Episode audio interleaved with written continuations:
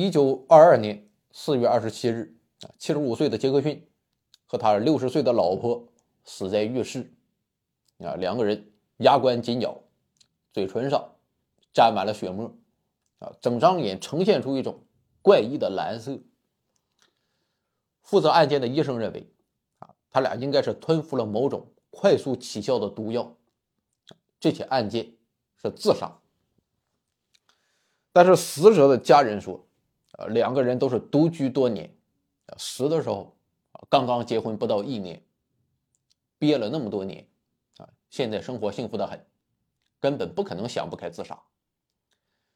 而另一方面，警察在现场啊也没有发现任何毒物，啊，于是这起案子就走到了死胡同，啊，最后实在是没有办法了，还有去找诺里斯的毒理学实验室，啊，你们给我查查。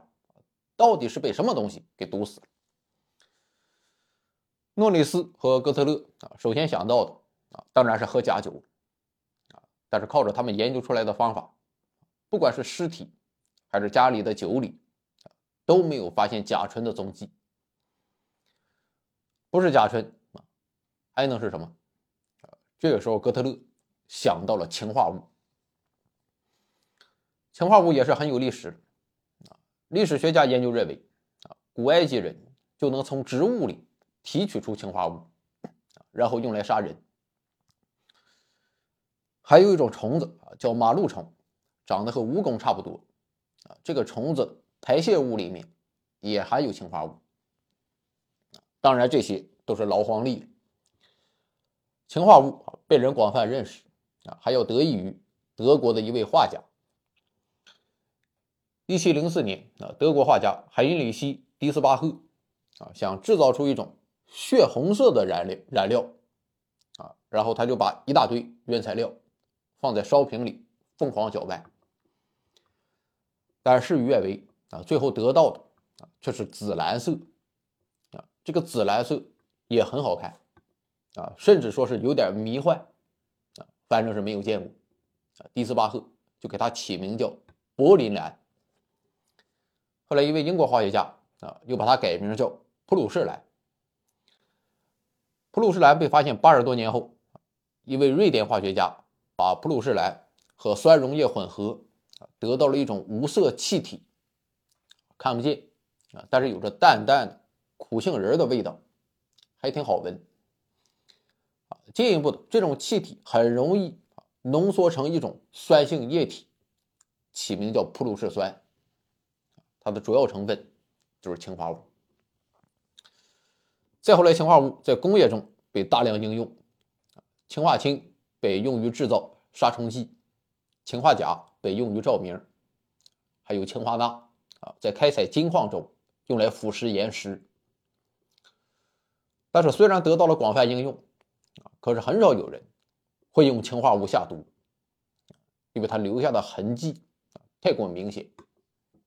一般来讲，摄入氰化物不到五分钟，人就完，啊，而且不是悄无声息的完，往往都会伴随着啊痛苦的大声大叫，这么一折腾，就和下毒所追求的隐蔽背道而驰。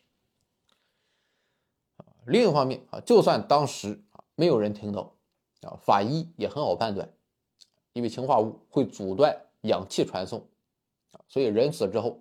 皮肤就会泛出蓝色的斑点，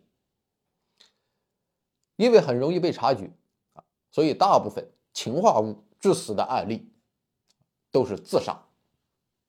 比如说图灵，他就是自杀，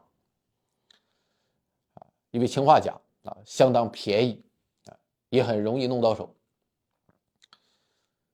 具体到杰克逊啊两口子的案件，哥特勒马上就想到了氰化钾。他也想到是自杀，啊，但是当他把死者的胃剖开之后，啊，你不论是胃组织，啊，还是胃里面的东西，啊，都没有发现一丝一毫氰化钾的痕迹，这就很奇怪，啊，格特勒也是百思不得其解。不过偶然间，啊，他得到了一个消息，说杰克逊夫妇死亡当天，曾经找人对地下室进行了消毒。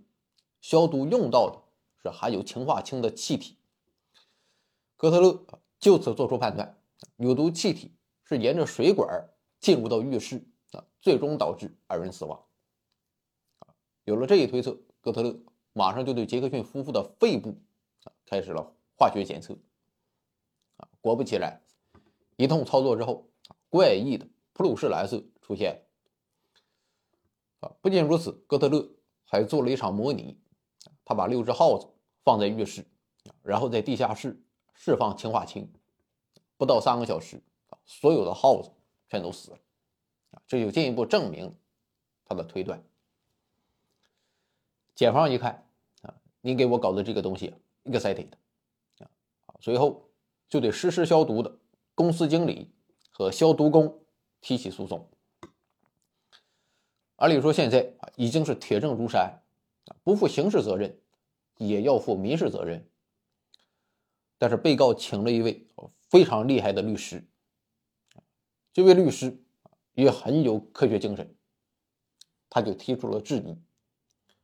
说你们检测出氰化物的时候，案发已经半个多月了，尸体都已经腐烂了，啊，那么你们能证明氰化物一定可以在腐烂的尸体中保存那么长时间吗？